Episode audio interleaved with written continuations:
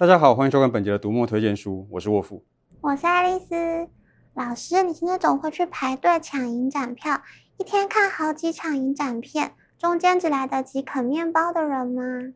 学生时代的确做过几次这种事，不过上台北工作之后，倒是一次都没做过。为什么？来台北不是更应该方便看影展吗？在空间上的确比较方便，但是在时间上就没那么方便。毕竟要工作嘛，时间安排就没那么自由。但学生时代也要上课啊。反正我坐教室也没在听。啊？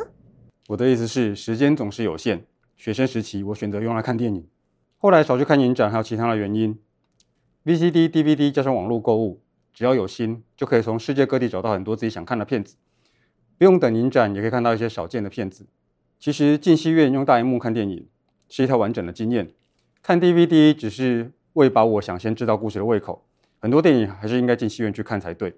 所以虽然今年很少去看影展，但是我还是会注意片单。很多时候片单还会让我想起一些读过的书。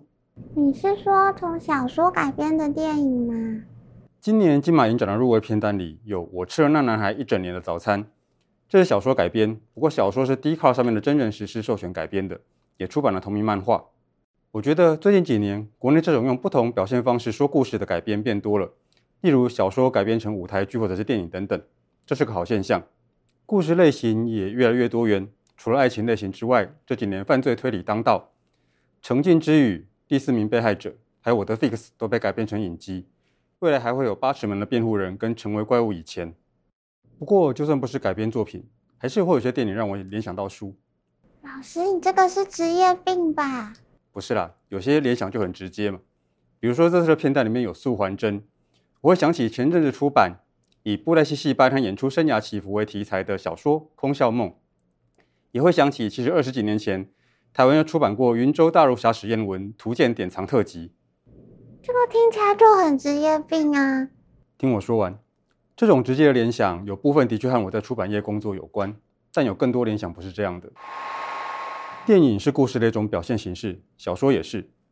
所以看电影的时候，我总会想到，有某些书可以提供这个题材所需要的资讯，让故事变得更立体、更好看。或者是会想到说，原来我在某些书里面读到的资讯，可以用这种技法把它转换成故事。老师，你又把事情讲得很复杂了啦，有没有实际的例子啊？例如这回片段里的纪录片《忧郁之岛》，讲了香港从六七暴动到反送中的社会变化。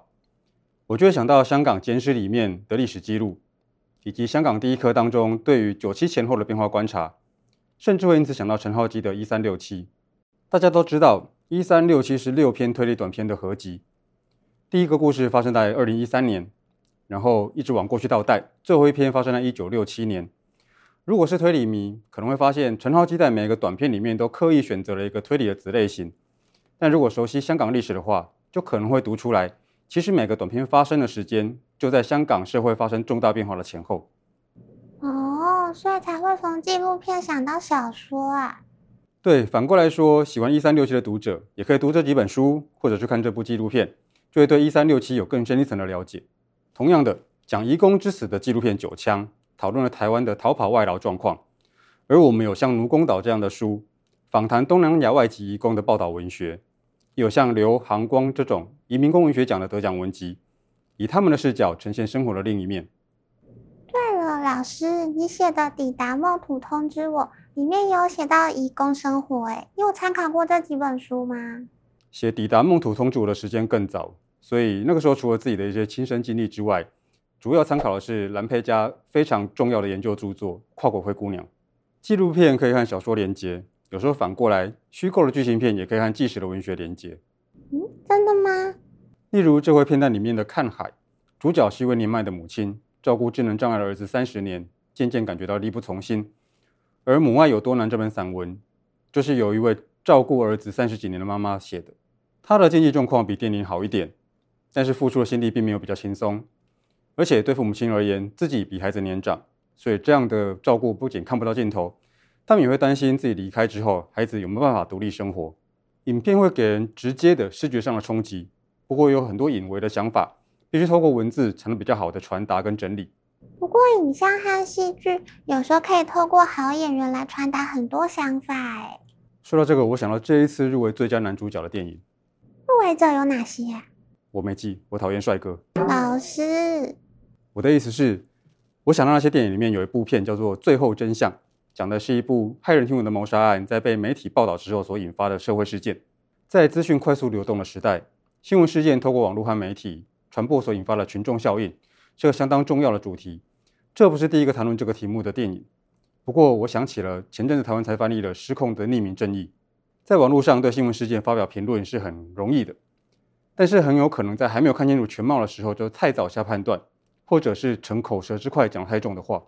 而且，像《造假新闻》或《真相制造》等书都提到有心人士如何操控媒体内容。身为阅听大众，如果不注意，我们的情绪就可能成为被操控的一部分。老师，你又开始严肃了。看电影啊，不能讲点有趣的吗？诶，好，这回片段里面有一部叫做《往神之夜》，另外一部叫做《咒》。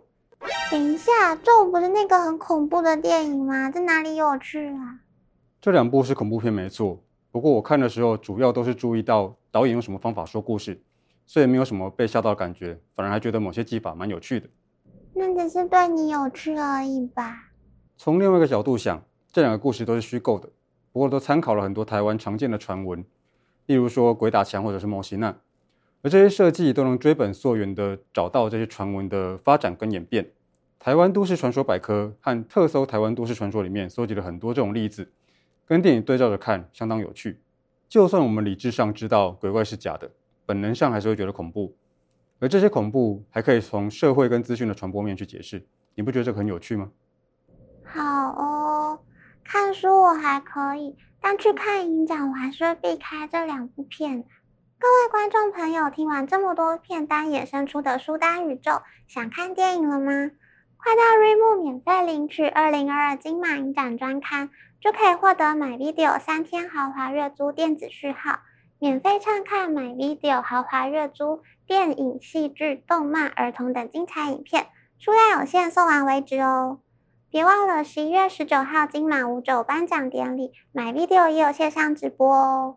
这回跟着沃夫老师看电影好累哦的书单，这回跟着沃夫老师看电影好精实的书单，艾斯都帮大家整理在这里啦。除了买书看书，别忘了按赞、分享和订阅我们的频道哦。好，收工了，收工了，拜拜。